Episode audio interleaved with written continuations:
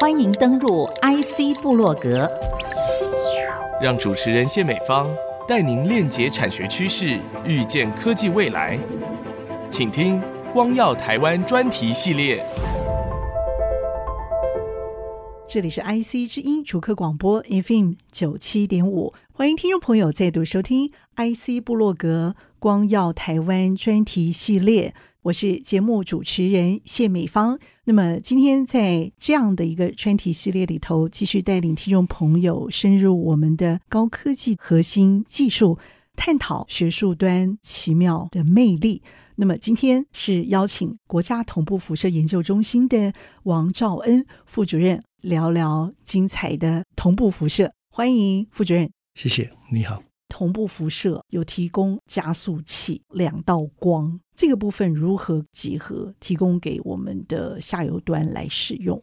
光照台湾的高科技上头，它扮演的是什么样的一个角色？是，我想加速器对我们来讲，加速器的唯一目的就是产生光，所以加速器就是一个制造光的机器，然后把这个光产生出来，然后给用户去使用。所以你们制造了两道光，一个是台湾光子源，一个是台湾光源。是的，目前跑最快的就是台湾光子源，因为它能量比较高，是所以会稍微快一点点。我们撇开加速器技术上的发展，加速器的技术当然有一些它的引进带来台湾的一些新技术上的发展，比如说像高真空技术啊，或者是高磁场的磁铁的技术等等。我们不谈这个，我们就谈说它提供的是一个光，那就是一个工具。或者是一个利器，这个时候呢，不管是物理学家、化学家或生物学家，他们就可以利用这个利器去研究他们想要研究的东西，然后也许在材料上面有所创新，也许在科学的发现上面看到新的证据，可以去解释他们的物理解释等等。所以这一部分是比较属于我们用户端工作。那我们的工作就是尽可能的提供这个光，让它可以是尽可能强、尽可能稳定。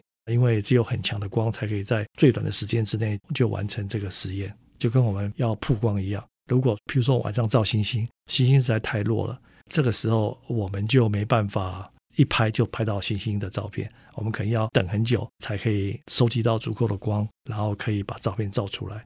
这样来讲，对我们的用户来讲就不是很方便了。另一方面，如果光的强度不够的话，我们可能就没办法拍，因为拍照需要很长的时间。才能够收集到足够的光，才能够成像。那这样子的话，我们要去跑一个运动选手，跑百米的选手，他怎么去跑的时候，他的姿势、他的过程就照不出来了。反过来讲，如果我们提供的光够强的话，那我们就可以照出他呃非常短暂的瞬间的姿势。那这样对于他们的研究，当然就有很大的帮助。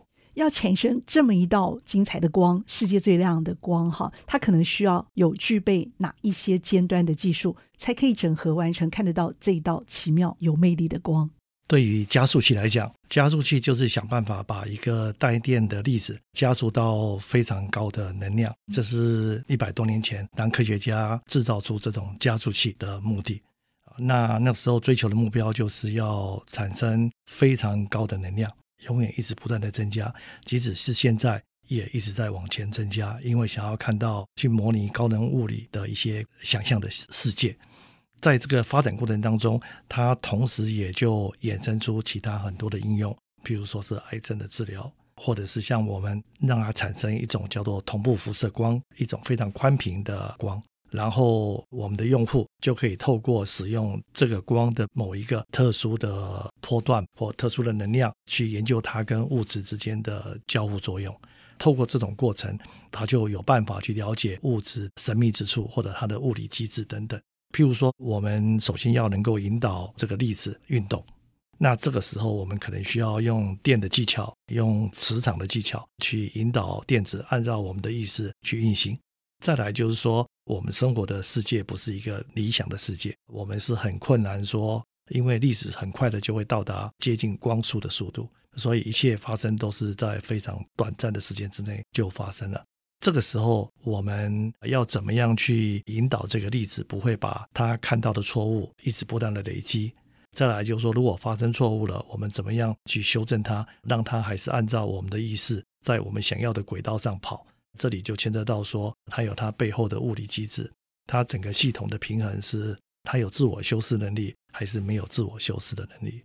假如它没有自我修饰的能力的话，我们再厉害也没有办法跟一个接近光速在跑的粒子来竞争。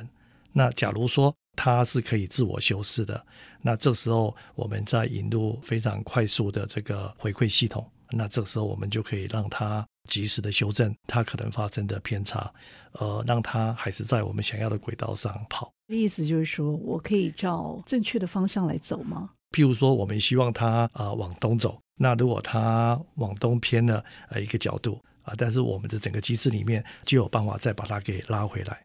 我们希望得到越高的能量嘛，那这时候我们就必须要给加速的粒子，就是电子了。那最常见的加速粒子，一个就是电子，一个就是质子，当然还有其他的带电粒子。那我们是电子，anyway，我们就必须要给这个电子能量，它才有办法加速。凡事情有时候都不是十全十美的，比如说我们给粒子能量，但是有时候也会给它我们不希望给它的东西。那这些东西可能就会造成它不能百分之百像我们想象这样子。以我们同步来讲，我们为了克服这个问题，那我们就引进了这个超导的技术，不是超导磁铁的技术，是超导高频的技术。这相对来讲是比较罕见的啦。那目的主要是要为了哦，为了提供粒子能量。可是呢，它的工作温度必须在四点五 K，那是非常非常冷的啊，那负两百七十几度 C 的温度之下。随时不断的提供将近两百五十千瓦的功率给这个粒子，所以当然背后牵涉到一些工艺上的机制。这个我们现在有了磁铁，能够把带电粒子导引在我们的轨道上面，可以做一些修饰，可以做一些回馈补偿等等。然后我们也有了高频系统，可以提供它能量。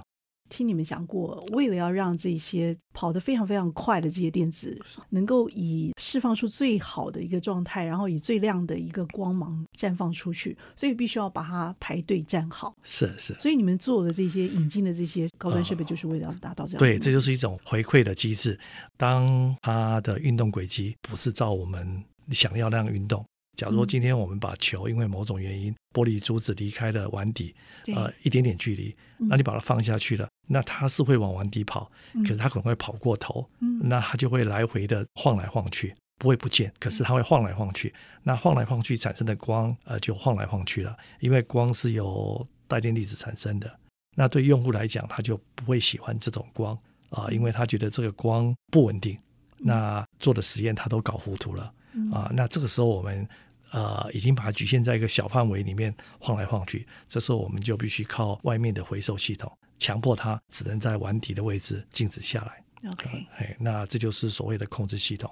整个电子的速度或带电粒子的速度，其实跑的是非常快的啊，那个是零点九九九九九很多个九之后才有不是九倍的光速啊，所以它其实整个反应的时间是是很慢的。啊，那为了要达到这种控制的能力，整个控制系统就变成要啊非常的快速，非常的精准，配合上我们现有工艺上的这个磁铁的技术，那它产生的光的那个波长刚好是在这个 S 光，那这 S 光刚好跟我们要探究的物质它的尺度是匹配的。如果能量太高了，变成伽马瑞，那其实对很多用户来讲，他对这个实验室是不感兴趣的。如果能量太低的话，啊、它又不能去看透物质的特性，那也是没有用的。所以，对我们来讲，我们选择能量，呃，就变成说是一种要配合用户的需求啊、那如果说是回到癌症治疗的话，那癌症治疗的能量又是另外一个故事，因为我们人的厚度吧，大概是一定的。那癌症治疗它就必须提供，譬如说像如果是质子治疗的话，它的能量可能就是两百五十个 MeV，M 就是十的六次方。比我们电子就小很多了。对于质子治疗的话，那就依赖说我们的病人的癌细胞长在身体的哪一个部位，到底离表面有多深。那这时候就决定说，医生治疗的时候需要用什么样的质子的能量来把那个质子刚好引导到那个位置。啊，那如果说能量太低的话，那只能治疗表面，意义就不是很大。如果能量以质子来讲超过两百五十 MV，那就已经跑出了身体了。用加速器来治疗癌症，主要是希望，譬如说直指吧，打到癌细胞的这个位置，然后把能量都放出来，然后破坏癌细胞的 DNA 结构，那就杀死了癌细胞啊。然后可是不去杀死身体的其他细胞，正常的细胞啊，要很精准的把质子的能量啊、呃、投放到癌细胞的位置。嗯啊，如果我们用这种 X 光照的话，那可能是表皮损伤很大，然后慢慢的随着身体慢慢的一直效用一直减少。就是说，可能对这个病人的这个副作用是很大的。OK，好，那有些时候，当然好像做这个质子治疗的宣传，对我也觉得 你讲的太精彩了。没有关系，我们来宣传别的。有的有的时候，好像就是说，有些牵扯到预后的品质。嗯哼，就是说，譬如说在口腔部分的一些癌症，那如果用这种方式治疗的话，呃，有可能它的副作用太大了，可能对于预后的生活品质就会变差了。这个时候，也许有的人就会想要去追求用加速器来治疗癌症，主要是去杀死癌细胞，嗯，然后精确的杀死癌细胞，而不是说好像杀敌三千，然后自毁五千。哦，他他不希望这样子，OK，他希望的是说，呃，我杀敌三千，啊，至少我真的杀敌三千，啊，自毁是五百。所以您谈到的是我们就是说癌症治疗方面啊，在生医方面的一些发展，我们可不可以也举一个其他的例子？其实加速器应用很多啦。譬如说台积电吧，它非常的了不起，可以做譬如说三纳米、两纳米的这个制程。当然，它要做这个制程，它要有一些工具。那一个工具就是曝光机。我们都知道说，ASML 这家公司，它奋斗了可能超过十年，发展出了全世界唯一的十三点五纳米的曝光机。那一下子就把 IC 的尺度大幅度的缩小，密度提高了。当然，ASML 目前做的跟我们是没有关联。它虽然产生的光的波长是十三点五纳米。可以在我们同步辐射里面看到的，我们也包含这个波长，这深紫外光我们也包含。但是制程需要非常高的 power，非常多的光子的数目，它们需要非常高的功率来做制程。那同步辐射也有这个能量的光，可是它的功率就小得非常的多了，多到说差异太大，根本没办法用来制造 IC 的这个元件。加速器有很多种。那也有一种加速器，它是可以用来产生这个波段的。那它不只可以产生这个波段，因为基本上它这种叫做一种叫自由电子雷射的一种装置，它可以来产生这个十三点五纳米啊，甚至于比十三点五纳米更短波长的高功率的光来做 IC 制程。那它可以是上千瓦。那阿斯莫大概是两百瓦的这样的一个数量级，那可以上千瓦，所以这种设计就可以允许说，我们可以同时给非常多个 IC 制程的工作站来使用，而不是限制说，呃，一台曝光机只能给一个站使用。但是反过来讲，它也有它的缺陷，它的缺陷就是它的效率非常差。哦。啊，效率非常差，它效率可能比一 percent 还小，非常低。那效率非常差的结果啊，效率低的意思是说，是我们从发的电费去转成我们要的功率，这个比例太低了。哦，那这牵扯到运转的成本的问题了。比如说，我们要花很高的电费，对不对？对，因为因为效率低，它可能是你要弄这个一千瓦才能够产生一瓦，那显然这做科学研究可以了。对，做科学研究可能不计成本，是你不在乎这个效率。半导体用的电已经是非常非常高的，对。对，那如果是产业界应用的话，这效率就是一个很主要的一个、嗯、一个因素。啊，当然，那科学家也为了这个问题，又想出了另外一种呃物理的机制啊、呃，我们把这个能量呢，呃，再再回收回来。了解。回收回来以后呢，再再次的使用，可以把效率提高。是，这是让我想到一些绿色电能，好 这样子回收。但是这个概念，我想是一致的，只是它的技术会更高端，对不对？我刚刚讲到这些物理机制或者是实验，其实基本上都证明是可行的。但是目前为什么没有推上用场呢？一个很重要原因就是它的可靠度，还有它的造价还是比不上目前这个阿斯莫的设备。但是我想随着时间，它是非常有机会的。OK，非常的谢谢我们的同步辐射中心这支团队杰出的贡献。我们先休息片刻，稍后回到 IC 部落格。欢迎听众朋友再度回到 IC 部落格光耀台湾专题系列。今天是邀请国家同步辐射研究中心的王兆恩副主任聊聊精彩的同步辐射。这道光为什么那么重要？就是因为它可以照亮看不到的地方。我们有加速器，我们可以让它长出来这道最亮的光。加速器可以让它达到这个最亮最好的一个境界，绽放出来。你们为了达到这样的一个稳定的品质跟稳定的呈现，必须有一些技术瓶颈或者是难关要克服。你们要不要举一个实例？呃，在我们第一个加速器台湾光源刚盖好的时候，那个时候其实我们对于加速器技术的掌握并不是这么个理解。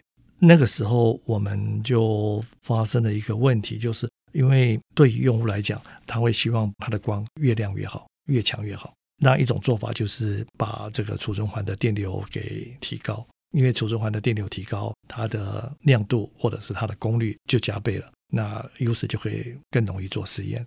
那我们也把这个电流拉高。可是当我们拉高到某种程度的时候，我发觉整个电子束团就有一点失控了。这很像电影的情节。它变成不稳定了。当然，时快时慢吗？意思是这样？它会有点像呼吸一样。哦。啊，假如说它今天是永远都很不稳定，那你平均看起来还是稳定的。可是它那个光看起来就是忽大忽小，好像呼吸一样。那这样对 U.S. 来讲就是一个灾难了，因为他根本没办法做实验。那个时候我们也想非常多的方法去挽救它，譬如说引进回收系统。那当然这也是一个非常好的方式。我们上一任的许副主任他在这方面做得非常好，解决了很多这种问题，让电子束更加的稳定。那我们也从事了很多种控制，想要把一些环境的变因给改变啊，让它固定下来。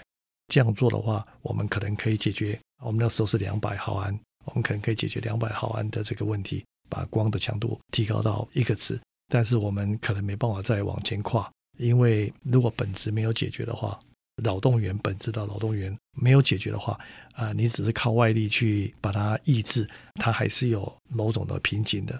如果我们要做到最好，最好的方式是所有的元件都是一流的。都是最好的，因为只有这样才可能做到最好的。我记得我们以前有一位主任，他讲了一句话让我印象非常深刻。他说：“一个一流的实验室，呃，厕所也要是最好的。最好不表示是最贵的，当然都要达到工艺的极致，这样的结果才会是最前沿的结果。不能说有一个很烂，然后其他的都非常努力，做得非常好，但是加起来还是打折扣的。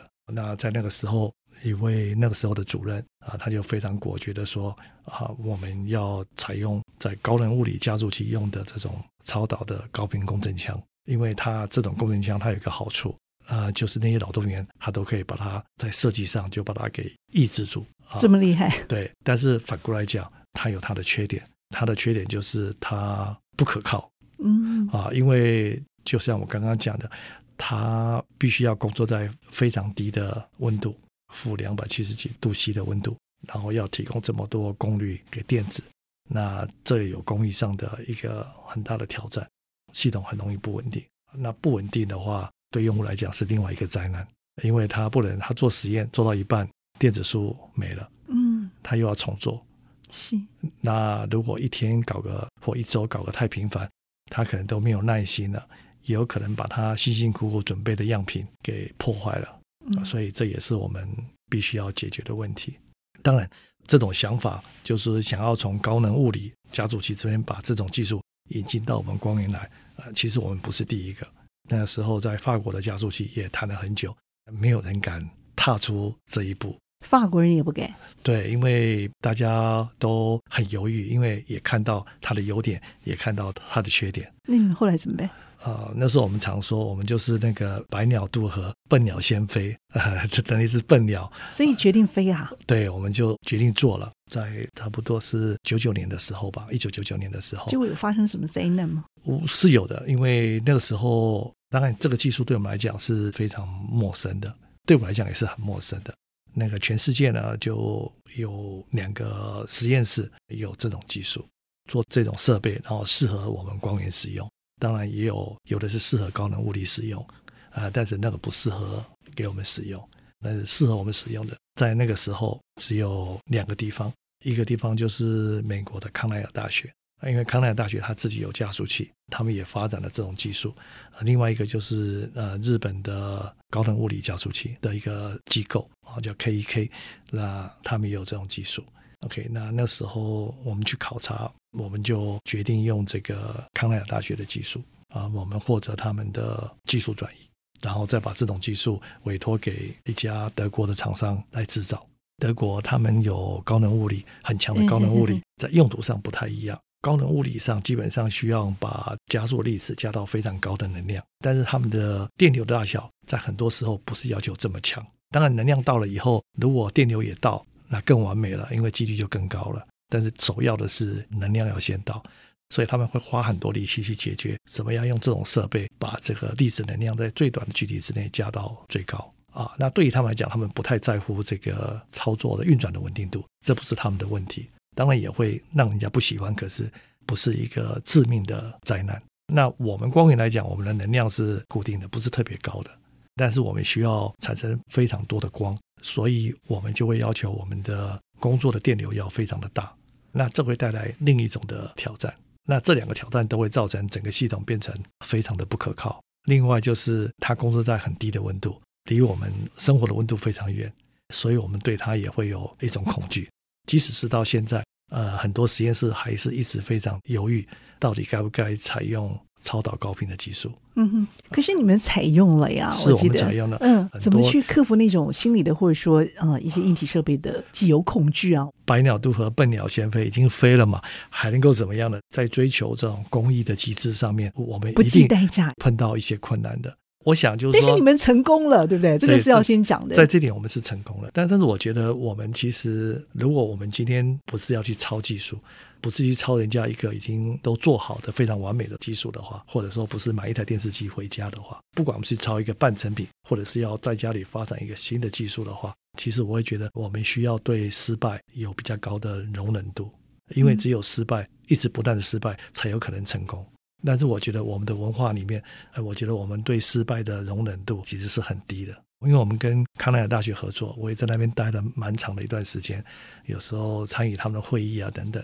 他们给我的感觉就是说，他们对于失败跟我们对于失败的处理方式是不一样的，或者是说，他们把失败当成好像是一个保障，还可以从中间再发展出新的东西出来，然后再获得更好的东西，是一个进步的一个台阶。那在我们的社会里面，好像失败就是一个断崖，就准备跳下去了。